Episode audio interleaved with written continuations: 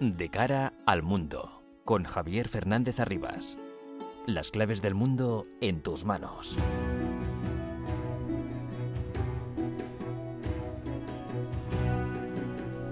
El mundo está muy revuelto y todo lo que pasa nos afecta cada día más. Son las 10 de la noche, comienza de cara al mundo en la sintonía de Onda Madrid para analizar todo lo que ocurre en este bendito planeta llamado Tierra.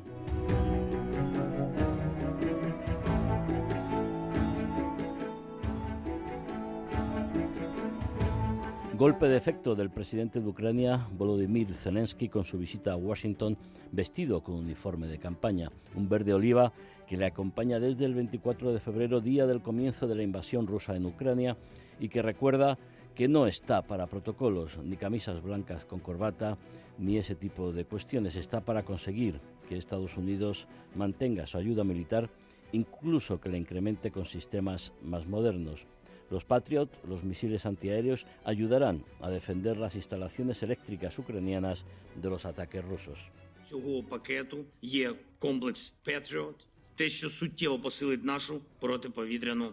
El presidente Joe Biden se ha mostrado muy cercano a Zelensky, le abrazó en varias ocasiones. Ha lanzado un claro mensaje al presidente ruso Vladimir Putin al afirmar que siempre estarán al lado de Ucrania. I'm announcing the next tranche of our security assistance to Ukraine. $1.85 billion package of security assistance that includes sistemas de seguridad 1.5 millones de, de, de dólares anunciaba el presidente norteamericano. Un Joe Biden que bueno, lo tiene claro, pero puede tener problemas porque los republicanos controlan ahora la Cámara de Representantes y hay algún grupo que está manifestando su oposición a seguir gastando tanto dinero con la ayuda a Ucrania. La respuesta de Zelensky parece que convenció a casi todos. En su intervención en la Cámara dijo que la ayuda a Ucrania es una inversión en seguridad y democracia global para todos. El presidente ucraniano ha regresado a Kiev con el compromiso de la Casa Blanca y de las dos cámaras de seguir ayudando a Ucrania, pero hay quien piensa que en esta visita también se ha hablado de la necesidad de ir planteando una posible negociación para acabar con la guerra, algo complicado porque una negociación implica cesión por ambas partes. Hablaremos esta noche también de la seguridad en Senegal, un referente en África. Analizaremos la misión sobre migración y cambio climático puesta en marcha por la Fundación Friedrich Naumann. Estabilidad política, pero con amenazas del radicalismo islámico y de las mafias del crimen organizado. Lo haremos con la periodista Carmen Chamorro. Sintonía de Onda Madrid de cara al mundo los viernes de 10 a 11 de la noche. Les habla Javier Fernández Arribas con la asistencia técnica de Lourdes Gómez.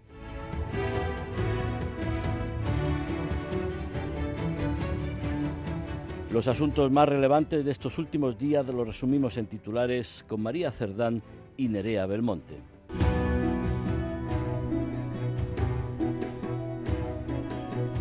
El presidente de Ucrania, Volodymyr Zelensky, ha viajado a Washington en lo que es el primer viaje al exterior del líder ucraniano desde el inicio de la invasión rusa.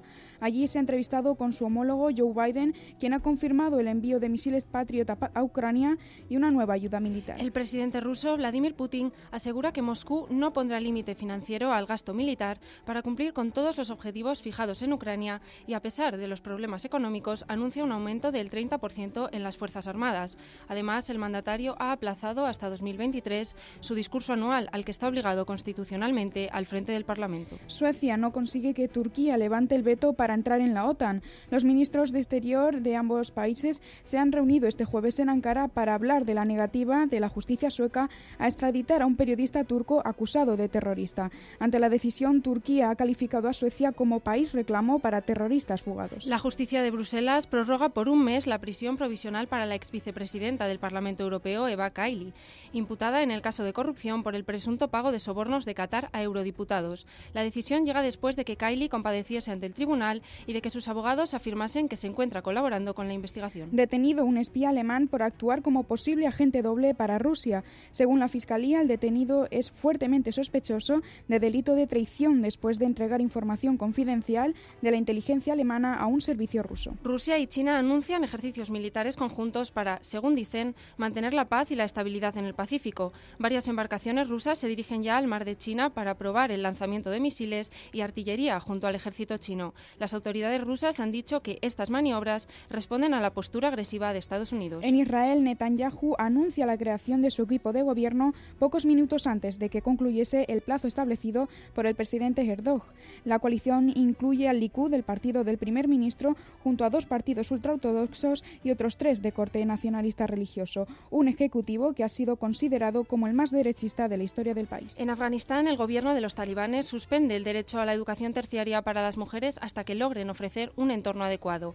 Esta medida, que incluye el acceso a la universidad y a cualquier institución educativa superior, ha sido calificada por Amnistía Internacional como parte de una agenda discriminatoria y ha provocado varias protestas en Kabul. El gobierno de Túnez establece una segunda vuelta de las elecciones legislativas en febrero tras la alta abstención de las registradas el pasado sábado, un 11,22% de participación según la instancia electoral. El resultado arrastra la polémica tras la nueva constitución redactada unilateralmente por el presidente tunecino. Etiopía y los rebeldes de Tigray celebran la firma del acuerdo de paz duradera tras el alto el fuego que puso fin a dos años de hostilidades. Ambas partes han celebrado este viernes una segunda reunión bajo los auspicios de la Unión Africana en Kenia para, monitorear, para monitorear la aplicación del pacto y para concretar el proceso de desarme, desmovilización y reintegración.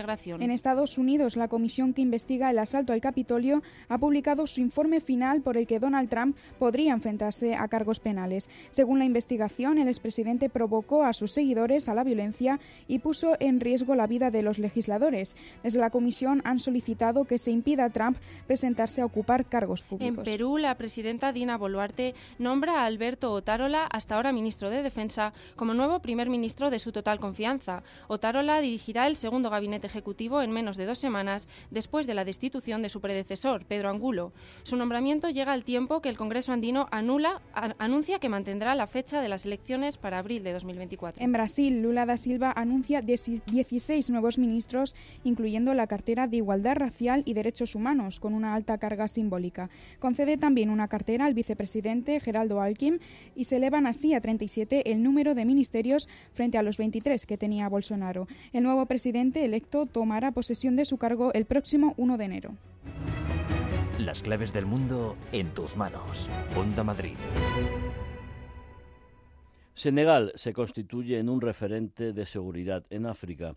La misión Estados Unión Europea Mediterranean Political Dialogue Program Migration and Climate Change de la Fundación Alemana Friedrich Naumann, una política de diálogo entre la Unión Europea y el Mediterráneo sobre migración y cambio climático ha puesto de manifiesto que la República de Senegal es un referente de seguridad ante la ausencia de golpes de Estado y estabilidad gubernamental, pero bajo la amenaza del radicalismo islámico y mafias del crimen organizado transnacional. Nos lo cuenta Nerea Belmonte. La República de Senegal, un pequeño territorio en comparación con sus vecinos Mali y Mauritania, continúa trabajando para reforzar su posición como socio en la lucha antiterrorista en la región del Sahel, un territorio que se ha convertido a lo largo de los últimos años en una olla en ebullición donde la competencia entre grupos terroristas como el Daesh y Al-Qaeda, cada vez más cruenta, y la corrupción, el aumento del hambre, los conflictos étnicos y la salida de varias misiones antiterroristas internacionales han terminado por definir al Sahel como un foco de inseguridad para la OTAN.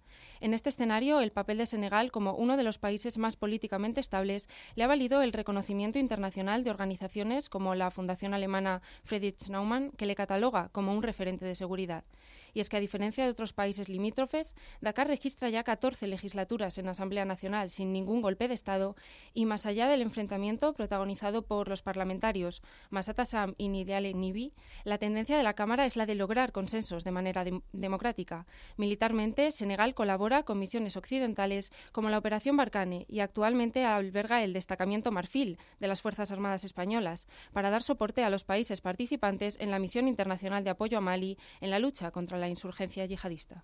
Carmen Chamorro, periodista, corresponsal de varios medios internacionales, colaboradora de la revista Talayar, secretaria general del Club Internacional de Prensa. Buenas noches. Hola, buenas noches. Carmen, y con todo esto, ¿tiene usted tiempo para ir a, Senegal? Mm, ¿Qué objetivo, qué, qué, estuvieron haciendo en ese grupo de trabajo que la Fundación Friedrich Naumann organizó para visitar Senegal? Bueno, la Fundación eh, eh, realizó un programa eh, con la Unión Europea, con varios eurodiputados, que trataban de analizar el impacto del cambio climático en materia de inmigración y escogió a tres corresponsales extranjeras que procedían de los países de Portugal, Italia y España, aunque yo mi información va a Canadá, para que hiciéramos un estudio de campo en tres ejes, que era el eje económico, el eje sociocultural y el eje geoestratégico estratégico, que es el que me correspondía a mí. Eh, bueno, se, trató de seguir eh, todas las reuniones y todas las misiones que, llevaban los eurodiputados de la Comisión Europea y recabar información eh, contrastando fuentes de, estos tres ejes para que nos diesen unos resultados. Y, y, bueno, yo puedo decir desde la parte que a mí me correspondió en seguridad que Senegal pues es un referente de seguridad dentro de estos países de África Occidental por su estabilidad político y social y sobre todo por bueno por la puesta en funcionamiento de una célula antiterrorista que se creó en el 2003 que funciona muy bien y, también por la puesta por la puesta en funcionamiento de una ley la ley de, de inmigración regular Mm, que, se ha puesto sobre la mesa también el control de la, de la inmigración irregular, porque el problema que tiene Senegal ante el calentamiento global es que eh, los eh, flujos migratorios se pueden producir de las zonas de primero internas del sur al norte eh, porque afecta a todo lo que es la escasez de recursos hídricos, afectaría a la agricultura y a la, a la agricultura, a la ganadería y a la pesca, y luego posteriormente se puede producir un, un, flujo a nivel que afectaría lógicamente a la Unión Europea, que se produciría de norte hacia, hacia las Islas Canarias. Entonces, bueno, se trata de el, gobierno de Maquisal, que es, es, un, es, una Asamblea Nacional que está formada por 165 parlamentarios y que eh, nos permitieron estar en varias sesiones y se, se podía percibir la gran capacidad de consenso de todos ellos, pues eh, lo que luchan sobre todo es precisamente por, por darle ya forma a esa, a esa ley de, de, control de inmigración irregular y sobre todo el, el, afianzar lo que es em, unas políticas de, de concesión de empleo a la población más joven, porque Senegal es un país que el 70% de su, de su ciudadanía es menor de 30 años, con lo cual es muy importante que el joven esté, eh, esté eh, ejerciendo sus estudios y su profesión dentro del país y que evite el ser conquistado por, por mafias criminales que se dediquen al tráfico humano. Y en ello está eh, Macky su presidente,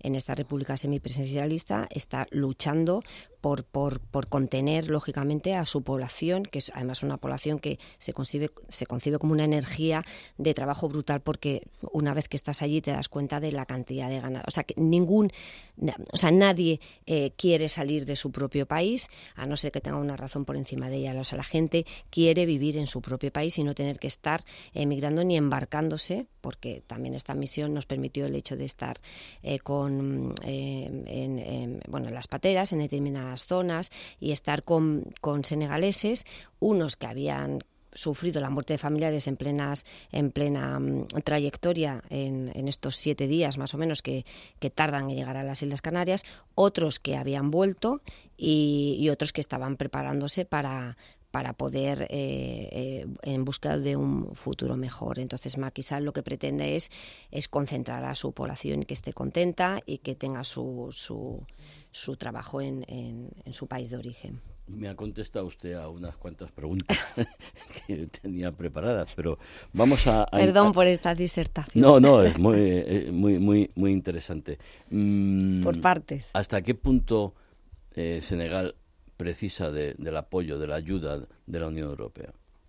Bueno, yo, yo eh, siempre pienso, y esto es una opinión muy, personal, que África realmente es el equilibrio del mundo.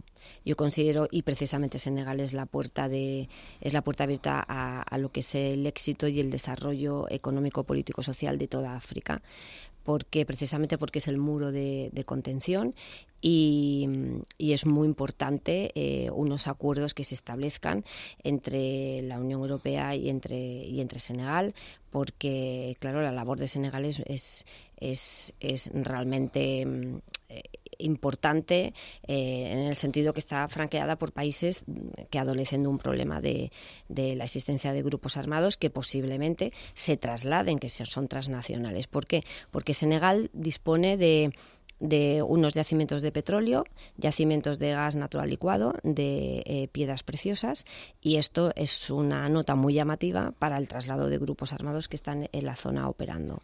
Y entonces se trata de eh, bueno pues de incrementar este dispositivo de seguridad de las fuerzas armadas senegalesas acompasado por otras misiones de, de los países que conforman la Unión Europea y que además destaco aquí la labor especialmente de, de España y lógicamente que no vaya que no vaya más. Es decir, eh, Senegal mm, se encuentra en una situación eh, segura para su propia ciudadanía, pero a nivel internacional ese muro de contención tiene que continuar y, incluso de una forma relajada porque con todo el problema que está habiendo a nivel del contexto internacional eh, se descubren precisamente yacimientos de gas licuado y de petróleo, como digo, y esto tiene que caer en buenas manos. Esto no puede caer en unas en, en manos que puedan provocar un problema añadido que además se manifiesta en todo lo que es el cinturón de Sahel, norte de África, ¿no?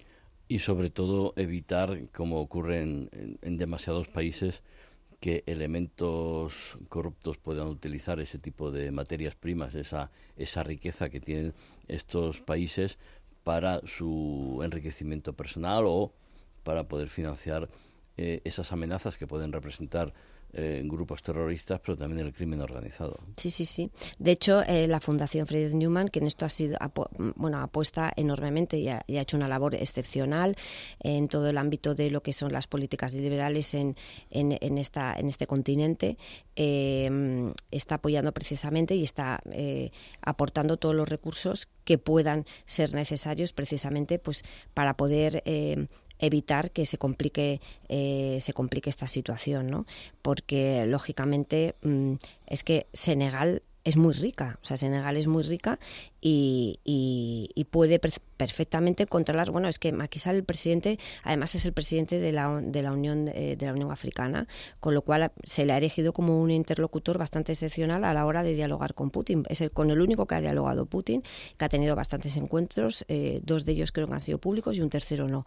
Entonces, si hay una falta de recursos hídricos, hay un, hay lo que se produce una sequedad en lo que es, en lo que es de en las regiones del sur y produce un flujo migratorio hacia al norte, esto también afecta, eh, Sahel eh, está muy condicionada por sus cambios estacionales. Entonces, todo lo que es el calentamiento global, todo lo que es el, lo que es el cambio climático, puede afectar este flujo de movimientos y entonces, claro, Senegal desempeña un papel fundamental y en este, y en este, en esta, en este caso, la Fundación lo que ha hecho es eh, poner sobre la mesa todo este tipo de cuestiones, eh, ayudados por, por, por eurodiputados, ayudados por que, que también puedan hablar de esto, porque eh, están ocurriendo eh, muchos conflictos estos conflictos en África son muy importantes a la hora de darles luz, de darles luz, porque eh, si no se cuentan no existen y no solamente existe un conflicto entre Ucrania y Rusia, también existen otros conflictos y bastantes importantes que van a afectar y que afectarán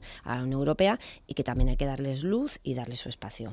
Sobre todo porque mm, en Europa debemos ser conscientes de que es nuestro patio de atrás, por decirlo de una manera más menos coloquial, pero que la desestabilización de una zona como el Sahel, donde operan grupos terroristas, donde operan también unidades rusas de, Wagner, de ese ejército paramilitar privado, pues puede llevar a que eh, todas esas circunstancias desestabilicen países más al norte como pueden ser Mauritania, Marruecos, Argelia, Túnez, etcétera, etcétera. Y además dentro de este programa de la Fundación Naumann, Migración y Cambio Climático, efectivamente, la sequía que sufre, que sufre el continente africano puede provocar ese éxodo de miles de, personas desde Senegal que ineludiblemente, por desgracia, van a caer en, en manos de las mafias a las que van a tener que pagar.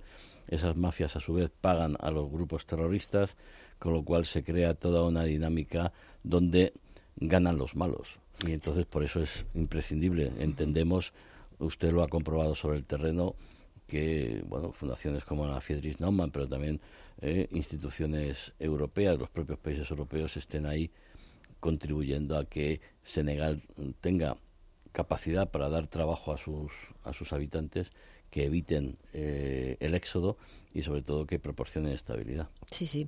Y además ahí destaco eh, un proyecto que, eh, de ayuda de cooperación en acción por parte del gobierno español en, en, en, connivencia con el gobierno italiano que bueno es un proyecto maravilloso que está dando cabida y salida a las mujeres senegalesas y que se dedican a la explotación de recursos de recursos agrícolas y pudimos vivir y tomar eh, conciencia de, este proyecto y era maravilloso. Estaban contentísimas porque se les había ponderado, porque se les daba un papel diferente a lo que es en estos países, donde la mujer eh, ya dispone de su, de su poder adquisitivo, llega a casa con sus recursos económicos y, el papel eh, que está mm, dando el gobierno de Senegal a la mujer, ayudado por España y por Italia, es maravilloso. Y pudimos estar una jornada de trabajo con ellas y estaban encantadas y se dedican precisamente pues hasta a estos a la explotación de, la agricultura no eh, bueno eh, una de las uno de los informes a los que tuvimos acceso dentro de esta misión de la misión sobre todo de la Comisión de Seguridad de la Unión Europea que está abanderada por por Alemania pues eh, lanzaban un informe al que tuvimos acceso donde bueno pues se hablaba precisamente de este, de este, del papel que tiene que desempeñar el, gobierno senegalés en su lucha por, por incrementar el, lo que es el índice de trabajo entre los más jóvenes para retenerlos en el país y, darles unas condiciones idóneas y que puedan y que puedan evitar el desplazarse. Pero también eh, eh, pudimos comprobar las corresponsales en, nuestros diferentes estudios de campo que realmente África se mueve dentro de África. Eh, en el imaginario colectivo de la Unión Europea, del del español, del italiano, del belga, se considera que hay unas grandes oleadas de, inmigración de, África hacia Europa y realmente es de África dentro de África, o sea, África se mueve dentro de África, ¿no? Pero también es cierto en estos informes que eh, nos, nos revelaban datos muy, muy singulares, como por ejemplo el entre enero y agosto del 2022, que todavía no hemos concluido este año, eh, un total de cerca de 11.000 inmigrantes llegaron de forma irregular a las Islas Canarias. Y entonces, bueno, pues hablaban de que cruzar el Atlántico, pues desde la costa africana occidental hasta las Islas Canarias, pues se considera la ruta mortífera de toda Europa. Es decir, si esto se está produciendo sin haber eh, unos efectos grandes del cambio climático, una vez que se produzcan y lógicamente, pues esta situación va, se va a convertir en una gran amenaza y ahí tenemos que estar, pues, eh, eh, bueno, el papel que desempeña Senegal, que, lo pudimos comprobar, pues es un muro de contención y es, es, un, es realmente un papel digno de destacar de, esa república y de todo su, su parlamento que entra en consenso eh, rápidamente pese a ser formaciones políticas diferentes, aunque destaca la liberal por encima de todas, pero sí, dime. No, estaba asintiendo. Programa de diálogo político euro-mediterráneo, migración y cambio climático de la Fundación Alemana Friedrich Naumann, que nos ha contado Carmen Chamorro, que formó parte de un grupo de trabajo que viajó a, Senegal. Carmen Chamorro, periodista corresponsal de varios medios internacionales, colaboradora de la revista Atalayar, secretaria general del Club Internacional de Prensa. Muchísimas gracias por haber venido hasta aquí, hasta los estudios pues un placer. de Onda Madrid y muy buenas noches. Muy buenas noches, un placer y ojalá me podáis volver a invitar. Seguro. Muchas gracias. De cara al mundo. Onda Madrid. ¿Cuál es el último libro que has comprado? Ocurrencias, de Enrique Stuick. Su opinión sale cada día en la prensa. Le han publicado más de 8.500 cartas al director en muchísimos periódicos y por ellas ha entrado en el libro Guinness de los récords. Ajá, así que ocurrencias. Pues mira, me parece una buena ocurrencia para regalar. Corre a comprarlo antes de que se agote. Ocurrencias, de Enrique Stuick. Disponible en todas las librerías y kioscos de prensa. Tengo ganas de nuevas experiencias. ¿Eh? ¿Qué dices? Sí, mira, con los cofres regalo Wonderbox podemos vivir experiencias inolvidables. Una cena romántica en un restaurante gastronómico, un masaje de piedras calientes o una noche de amor con vistas al mar. ¿Una noche de amor? Esto sí que me apetece muchísimo. Los cofres Wonderbox, el regalo perfecto de estas Navidades. En un contexto de crisis hay muchas familias que están atravesando graves dificultades para atender sus necesidades más básicas. Hoy toca dar una respuesta urgente y directa a los hogares más afectados. Tú también puedes estar donde toca. Hazte socio o socia de Cruz Roja Entra en cruzroja.es o llama al 900-104-971. El 28 de mayo es día de elecciones. Si resides en España y eres nacional de otro Estado de la Unión Europea o de un país que haya suscrito acuerdo de reciprocidad, puedes votar en las elecciones locales. Para ello debes figurar en el padrón municipal y manifestar la voluntad de votar. Consulta en tu ayuntamiento y sigue las instrucciones enviadas por la Oficina del Censo Electoral. Encontrarás toda la información en el 900-343-232. Ministerio del Interior, Gobierno de España. De cara al mundo, con Javier Fernández Arribas. La visita sorpresa a Washington del presidente ucraniano Volodymyr Zelensky sigue provocando reacciones al envío de baterías antiaéreas Patriot, el presidente ruso Vladimir Putin asegura que es un sistema antiguo y que ellos ya tendrán la forma para sortearlo. Putin se muestra dispuesto a terminar la guerra, pero hay cesiones que Zelensky seguro que no está dispuesto a asumir, por lo menos de momento. Veremos si en Washington le han convencido o no de la necesidad de plantear ya una negociación. Los últimos datos con María Cerdán.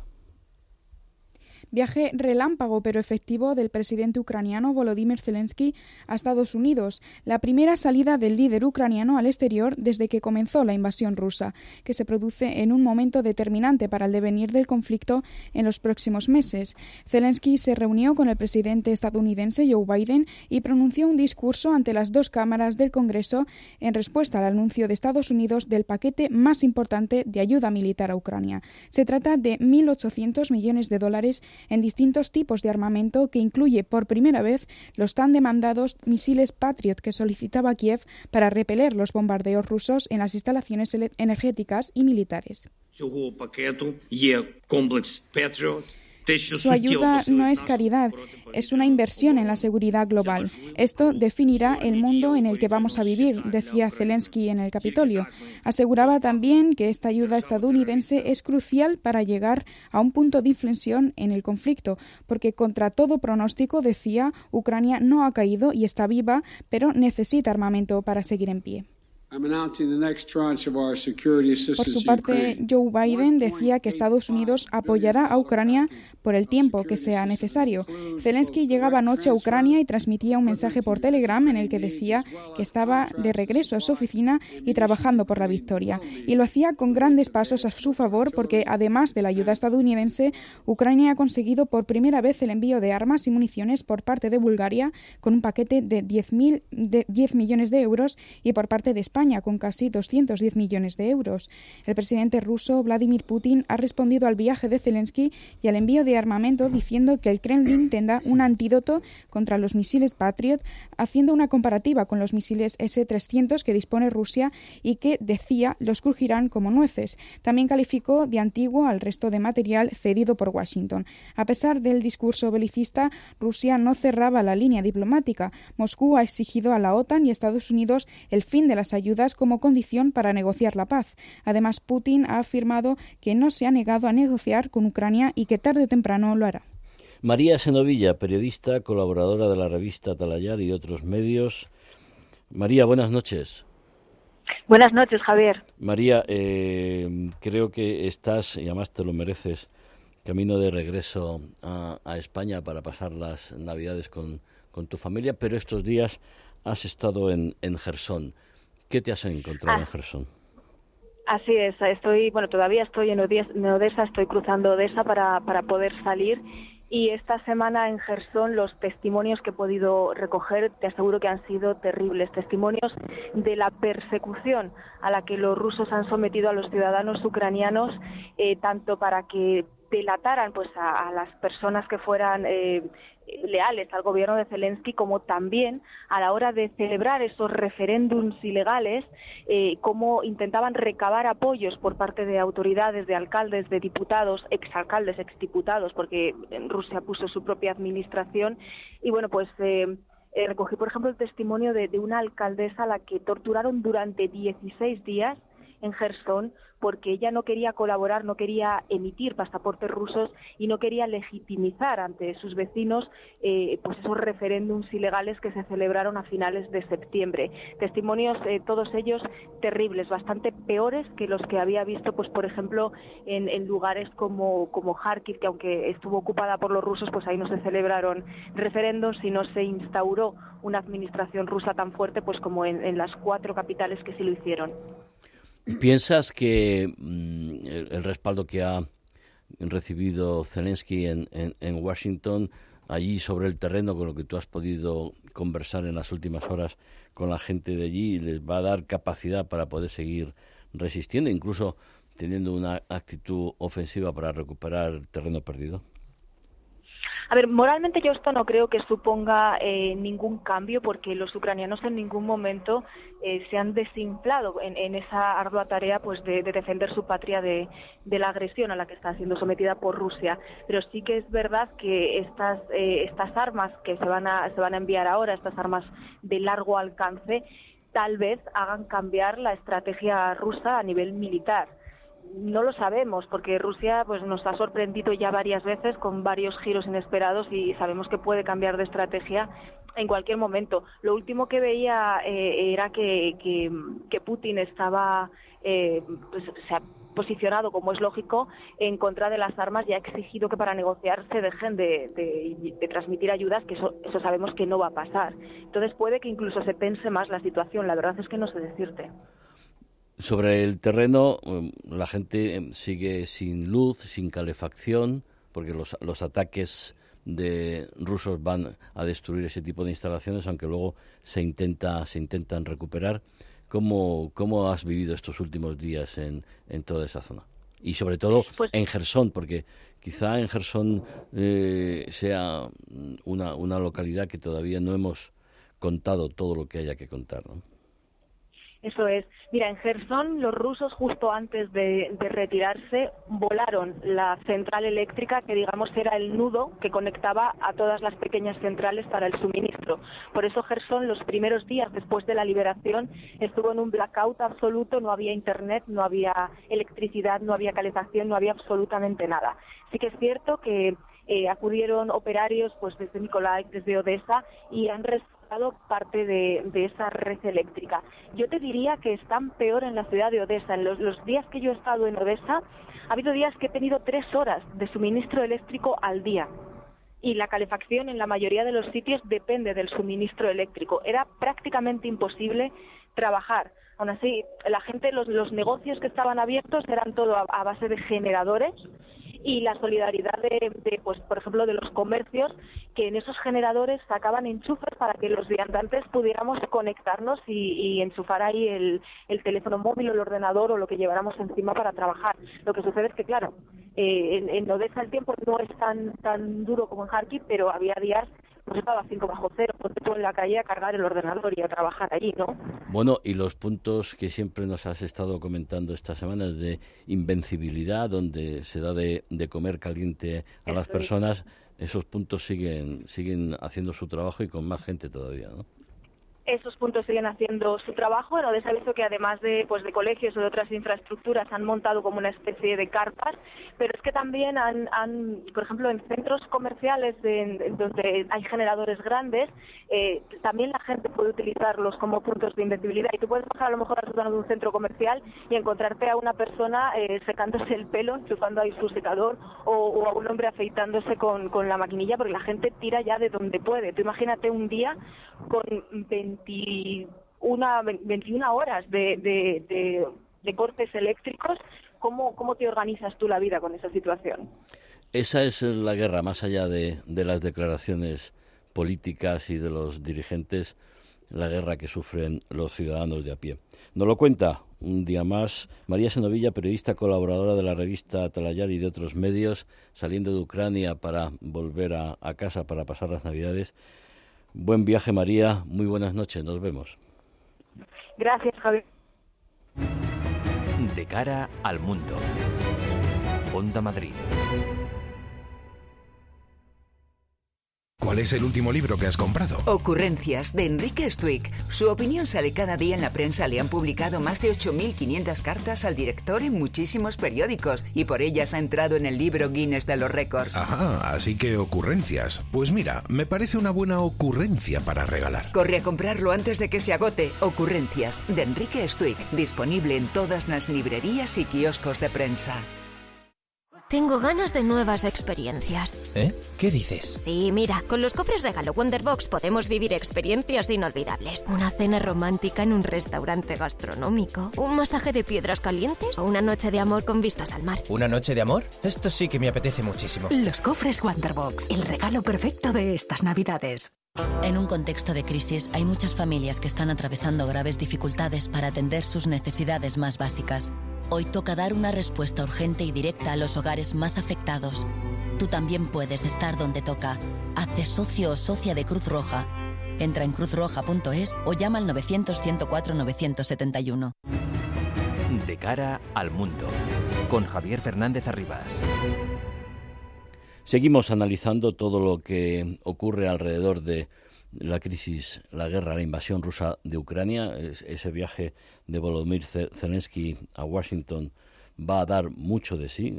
Sabemos algunas cuestiones, algunas mm, algunos planteamientos políticos, algunas decisiones sobre el envío de los misiles antiaéreos Patriot, pero seguro que en ese tiempo que ha estado el señor Zelensky en Washington con Joe Biden y con miembros de las cámaras eh, y del, del Parlamento norteamericano, de la Cámara de Representantes y el Senado, hay más temas que se han tratado.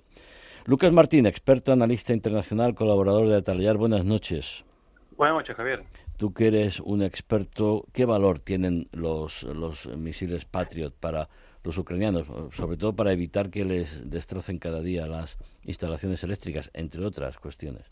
Efectivamente, eh, tienen un valor fundamental para completar ese paraguas antiaéreo, ese sistema que tiene que estar establecido por capas, eh, que sea capaz de derribar el mayor número posible de artefactos de los que Rusia lanza periódicamente sobre territorio ucraniano. Y el Patriot es, un elemento fundamental si tenemos en cuenta además esa posibilidad casi segura al 95% de que Rusia va a recibir en breve los misiles eh, tierra-tierra iraníes. Lo que ocurre es que si tú lo anuncias ahora es porque has estado formando a los ucranianos, porque si no, si tú lo anuncias ahora, pero las baterías no van a estar operativas hasta marzo o abril, pues entonces creo que es demasiado tiempo. Eso, eh, ¿cómo eh, estratégica y operativamente, cómo lo contemplas? Sí, bueno, vamos a ver. Eh, aquí se da una circunstancia que le hemos ido viendo durante todo el conflicto y es que recordaremos que de, un tiempo, o sea, decir, cada dos por tres, eh, se anunciaba que cierto país, el que fuera, iba a suministrar tal equipo a Ucrania y que iba a estar operativo en dos, tres meses, en cinco. En fin, evidentemente esa información casi nunca era la, correcta. ¿Por qué? Porque evidentemente si se va a suministrar un equipo concreto a Ucrania, no se va a avisar a Rusia del día y hora en que va a estar ese sistema operativo dentro del país. Con lo cual muchas veces esas informaciones se daban cuando ya estaba el personal formado o el material incluso en, en zona. Eh, simplemente para que se supiera que eso iba a estar ahí pero nunca se, va, se dice con antelación para que el enemigo en este caso se prepare o acelere, por ejemplo, el suministro de misiles iraníes para emplearlos antes de que estén dispuestas las defensas antiaéreas. Entonces, el adiestramiento de ese personal que va a operar estos sistemas ya se ha producido, lleva meses produciéndose, y, yo casi que me atrevería a decir que si las baterías no están en zona, eh, están ya camino de. El otro lado también recibe apoyo del exterior. Eh, comentabas, eh, hablo de los rusos, hay actividad, incremento de fuerzas en Bielorrusia y también que Corea del Norte puede estar enviando material a la compañía Wagner, a, esa unidad paramilitar rusa privada. efectivamente, esa es una noticia que leí ayer en un par de, foros y de sitios que suelo, suelo seguir y es muy significativo porque esto nos estaría diciendo también eh, hasta qué punto Prigozhin, el dueño de Wagner, eh, está empezando a actuar bastante por libre, entre comillas. Es decir, recibe el apoyo y el suministro de, material y de financiación por parte del gobierno ruso, pero en ciertas cosas va por libre. Y, no podemos dejar de, ver esto como una forma de involucrarse o involucrar a Corea en suministro de material, pero no es material para el gobierno ruso propiamente dicho, es para una compañía, vamos a decir entre comillas, privada. Parece una tontería, pero a nivel de interpretación y, de enfocar el tema por parte de Occidente es muy diferente. ¿eh? Tiene sus ángulos, entre comillas, interesantes, por así decirlo. Sí, porque Corea del Norte yo mantengo y mantendré siempre que es un títere, es una marioneta de China, con lo cual no veo yo a Corea del Norte enviando mm, material a, a la Wagner sin que sin que Pekín lo, lo controle o por lo menos lo apruebe, obviamente. Digamos que perdón, que ha encontrado una forma eh, de conseguir ese apoyo de Corea del Norte, pero sin implicar eh, al gobierno ruso. Es una forma, digamos, de, sortear esa, esa implicación directa de un Estado apoyando a Rusia, por ejemplo. Vamos con cuestiones concretas sobre el terreno, antes de dar paso también, que ya están aquí. Pedro González, periodista, fundador de Euronews y del canal 24 Horas. Pedro, buenas noches. Buenas noches, Javier. Claudia Luna Palencia, periodista mexicana, escritora y fotógrafa con instantáneas de alta alcurnia. Eh, Claudia, buenas noches. Con el gusto de saludarlos como siempre, querido Javier, amigos. Espero que no te hayas contaminado demasiado. Bueno, eh, eh, Lucas, em, la situación en Bakhmut, esa, esa localidad estratégica, nudo de comunicaciones, y también ataques en Lugansk, Gerson, Meitopol, contra miembros de la autoridad rusa. ¿Qué, qué nos puedes contar? En primer lugar, el tema de Bakhmut, eh, si bien es cierto que en su día tuvo importancia estratégica o táctica, eh, a día de hoy eh, parece que es más un intento, o ha sido un intento por Rusia de tener, bueno, hablando coloquialmente, algo que echarse a la boca, es decir, algo que vender como una victoria. Y, le ha vuelto a salir rana porque han vuelto a ser expulsados totalmente de la ciudad, los rusos, con lo cual no son capaces de hacerse con la ciudad. Y por otro lado, eh, esta semana se han recrudecido los ataques contra las autoridades rusas en, en Lugansk, en Melitopol, que es una zona con mucha actividad partisana, eh, en Gerson, la zona que aún controla de Oblast de Gerson, Rusia, lo cual nos indica, por un lado, ese aumento de actividad partisana, seguramente con apoyo de unidades de operaciones especiales, y después también... ¿Operaciones especiales de dónde, Lucas? Ucranianas. ah, ucranianas, vale. Que están apoyando a, esos partisanos. Había pensado en, en, otras operaciones, en otras unidades, sí, sí. No, no. bueno, operaciones especiales que sí han sido entrenadas por unidades de operaciones especiales de países de, la Por supuesto, llevan años siendo entrenadas así. Y después también, Javier, eso nos puede estar indicando, sobre todo lo, las acciones que se están mm, llevando a cabo en la zona Melitopol, que están empezando los ucranianos a lo que se llama llevar a cabo shaping operations, que es, digamos, eh, establecer el marco para una operación de, envergadura. Entonces, eh, podemos estar asistiendo a, la preparación, por así decirlo, de esa posible ofensiva en la zona de Melitopol con la intención de hacerse con el nudo de comunicaciones que hay justo al norte de, la ciudad. Pedro, mm, ¿qué impresión te dio ver a Volodymyr Zelensky en la Casa Blanca y también en, en, la Cámara de Representantes vestido de, de, campaña verde, verde oliva, sin protocolos, ni camisas blancas, ni corbatas, ni, oiga, aquí yo estoy a lo que estoy y las circunstancias no permiten otra cosa. Pues a mí la impresión que me dio fue exactamente esa, es decir, la de demostrar que más allá de, las formas y de, no sé, de guardar el determinado eh, protocolos y de mantener, pues, eh, bueno, un tipo de vestimenta, él estaba allí como un antiguo, vamos, como un verdadero combatiente. Estaba lo suyo y naturalmente venía una misión muy importante que era la de insuflar ánimos eh, justamente al, Congreso norteamericano, ahora que se va a cambiar, eh, digamos, la mayoría de la Cámara de Representantes a partir del 1 de enero y que había unas ciertas reticencias a seguir ayudando como hasta ahora a, Ucrania a mantener esta guerra abierta con, contra Rusia. Y yo creo que el mensaje de, de Zelensky ha sido pues muy claro, muy nítido, no solamente para Estados Unidos, sino para todo el mundo y en especial creo que para Europa, sobre todo porque de alguna manera él ha venido a recalcar que de su victoria, de la resistencia del pueblo ucraniano, depende la confortabilidad en la que estamos viviendo estas Navidades los europeos, para decirlo de una manera bastante clara. Que una cosa es eh, poner el dinero, la ayuda, etcétera, etcétera, y otra, desde luego, es estarse desangrando como se están desangrando los propios ucranianos defendiendo su tierra y, como dice Zelensky, la propia libertad de ustedes. Y cuando decía que lo de las ayudas no eran un gasto, eh, que todo lo que le dieran era verdaderamente una inversión ¿eh? en, esa seguridad y en ese mantenimiento de las libertades de Occidente, que es lo que está ocurriendo. Como recuerda bien Pedro, Claudia, ¿tú estás de acuerdo? La, creo que la frase de Zelensky fue la ayuda a Ucrania es una inversión en seguridad y democracia global, es decir, para todos.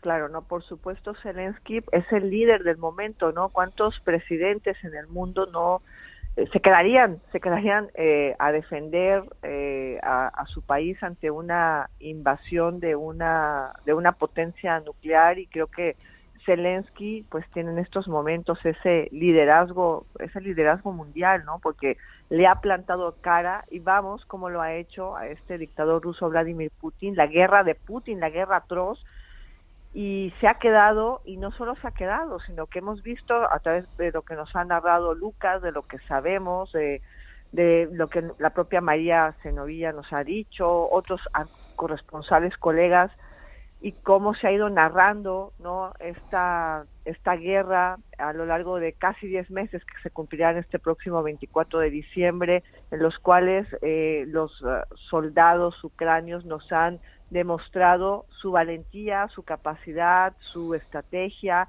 lo bien que se han dejado entrenar, lo bien que han respondido también pues a estas labores de inteligencia británicas y de Estados Unidos, ¿no?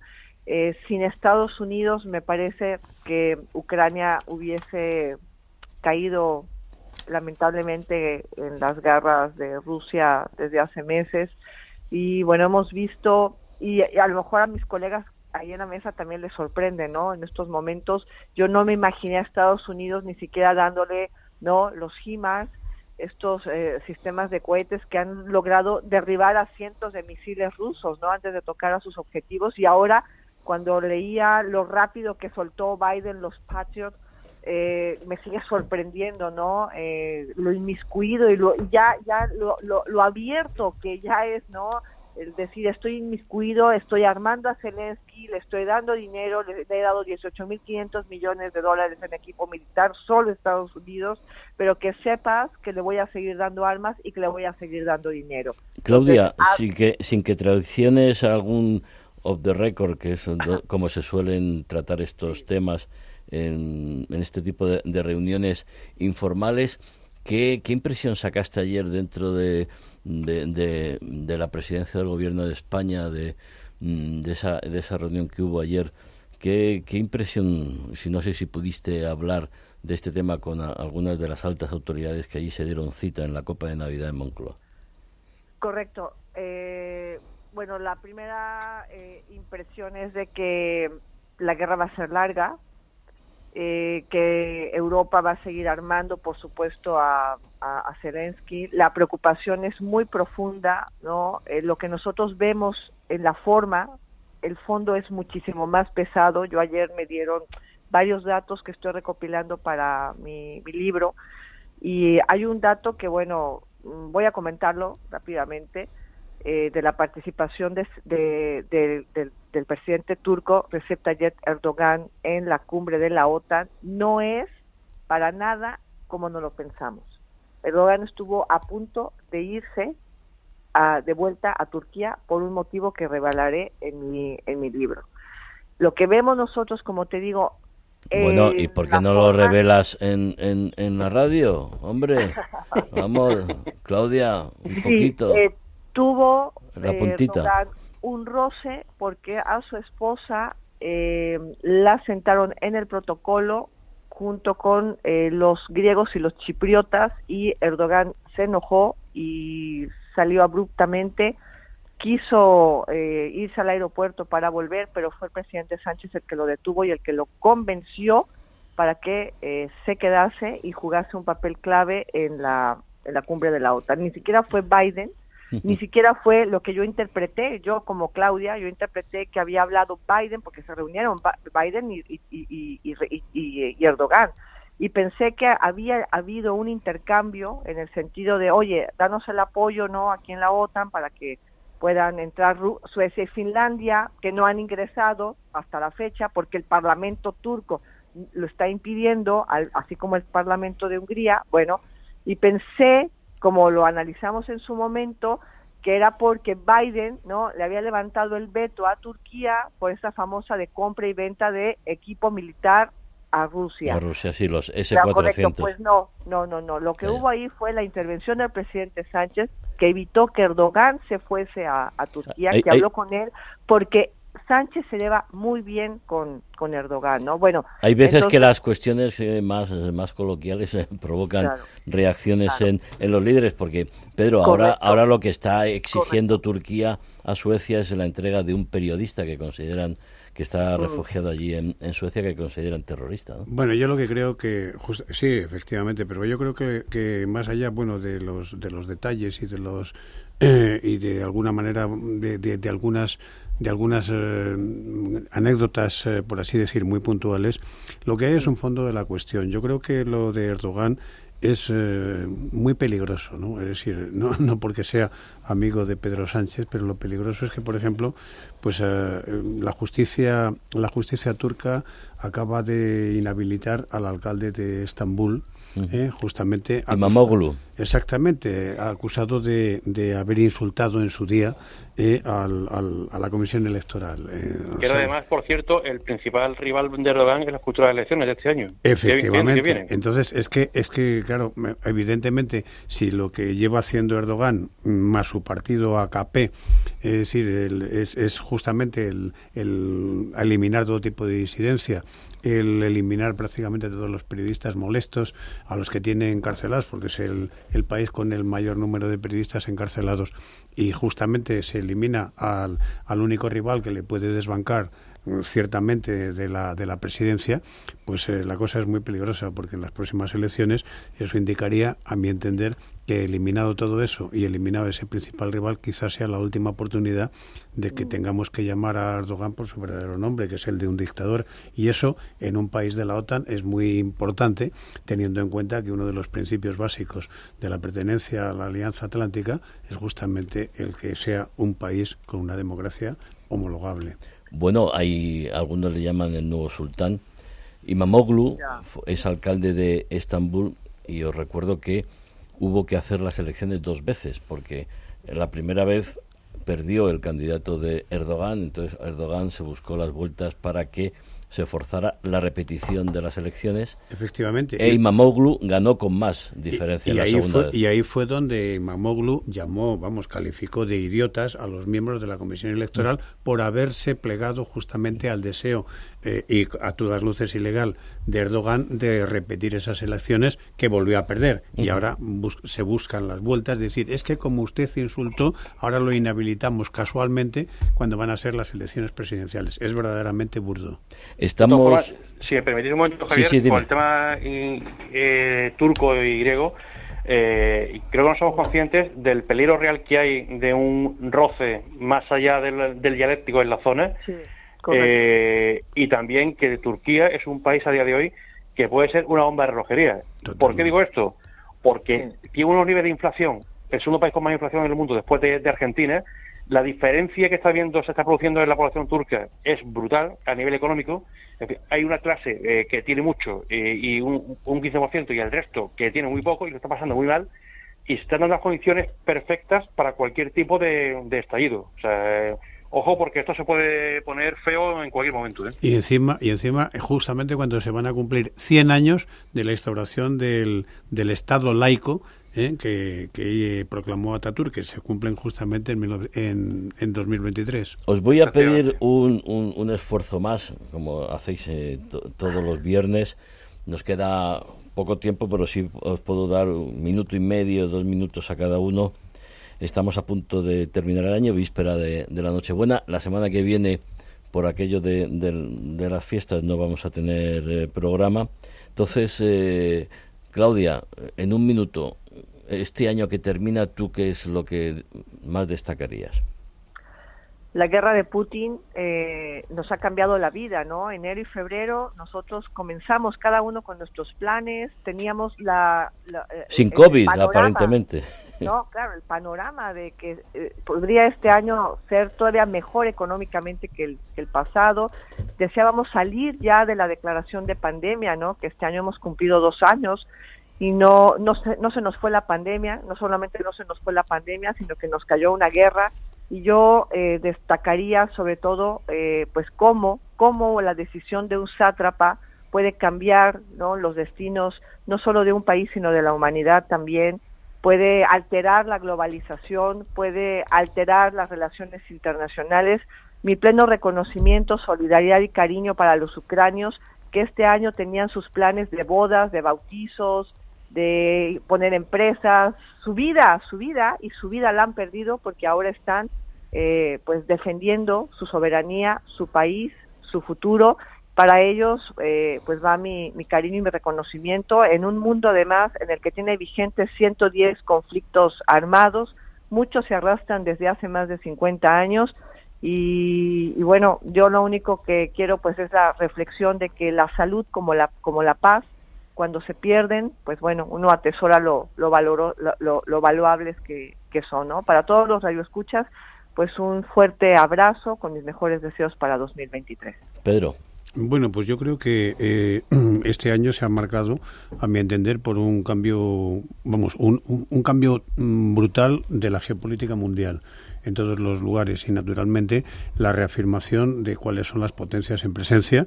Yo creo que el caso de China es eh, verdaderamente paradigmático. La, la, conformación de la fortaleza de Xi Jinping eh, con un tercer mandato que pretende ser decisivo, su implicación naturalmente en todos los, los asuntos globales, su, digamos, el, descubrimiento de que China no es simplemente la potencia pacifista que estaba construyendo ese relato de que bueno todo lo quería por las buenas etcétera etcétera sino que mm, está enseñando los dientes verdaderamente está provocando un, un, una tensión fortísima en todo lo que se llama la región Indo-Pacífico, que naturalmente está teniendo la respuesta como correspondiente. Ahí tenemos el caso de Japón, que rompe con su tradición desde la guerra de un país eh, pacifista y que naturalmente eh, va a doblar el, el, el, el gasto eh, en defensa eh, del 1 al 2% eh, de su Producto Interior Bruto. Te he leído un artículo muy interesante en Atalayar sobre esto. Pues muchas gracias, pero vamos que básicamente eh, yo creo que es esto, y este cambio geopolítico mmm, a, a, a, se va a todo el globo, y no hablamos del caso de América Latina, que me parece que es también paradigmático, es decir, hay una extensión clarísima, es decir, de, de, un, de un viraje, digamos, hacia la izquierda,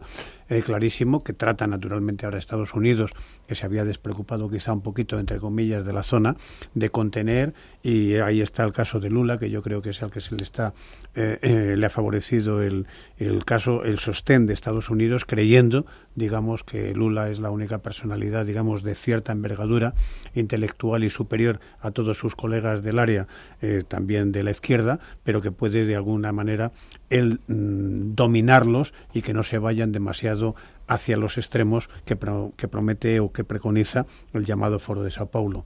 Lucas. Tú pues, pre preocupado por África, como siempre. Nada más hemos tenido aquí a Carmen Chamorro contándonos lo que ocurre en Senegal. Efectivamente, por África y por más zonas, porque creo que estamos asistiendo, aunque no nos demos cuenta, a un momento histórico de un cambio de, de, de, de periodo o de era ¿eh? en el que todos los balances de poder se van a reconfigurar a raíz de lo que ha pasado en Ucrania. No podemos perder de vista, como he dicho, la relación entre Turquía y Grecia. El Cáucaso va a tener una importancia bestial porque lo que sucede en Ucrania va a afectar directamente a toda la región del Cáucaso y del Caspio, a ver cómo queda esa zona. Y después, como siempre, no podemos perder de vista, desde el punto de vista europeo y nacional, África. África y el norte de África, porque ahí sí que nos va a nosotros eh, el todo. Entonces, espero que, este año que entre seamos capaces de, de, empezar a atacar los problemas o empezar a sentar las bases para evitar pues lo que lo que puede suceder. Uh -huh. Y el papel de España, que todos deseamos que poco a poco vaya recuperando más, más peso en, en la escena internacional y, por supuesto, la superación de, de la crisis dentro además de una Unión Europea que necesita también eh, revitalizarse. Sí. Pedro, Lucas, Claudia, eh, encantado este año de, de, estar con vosotros todos los viernes. Muchísimas gracias y os deseo una, una, feliz Navidad y que sigamos el año que viene contando y dando las claves de lo que pasa en el mundo. Muchísimas gracias, felices fiestas para vosotros y para vuestras familias. Buenas noches. Buenas noches y que nos sea propicio el, el próximo año. Muchas gracias. Y feliz Navidad a todos. Feliz Navidad. Un abrazo.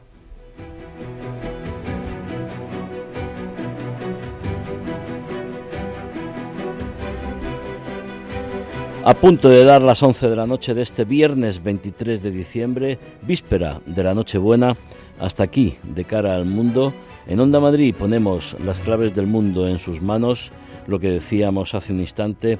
Felices fiestas, feliz Navidad para todos ustedes y sus familias y que el próximo año 2023 sea lo mejor posible. Muchísimas gracias por estar ahí a la escucha. Una noche más les habló Javier Fernández Arribas.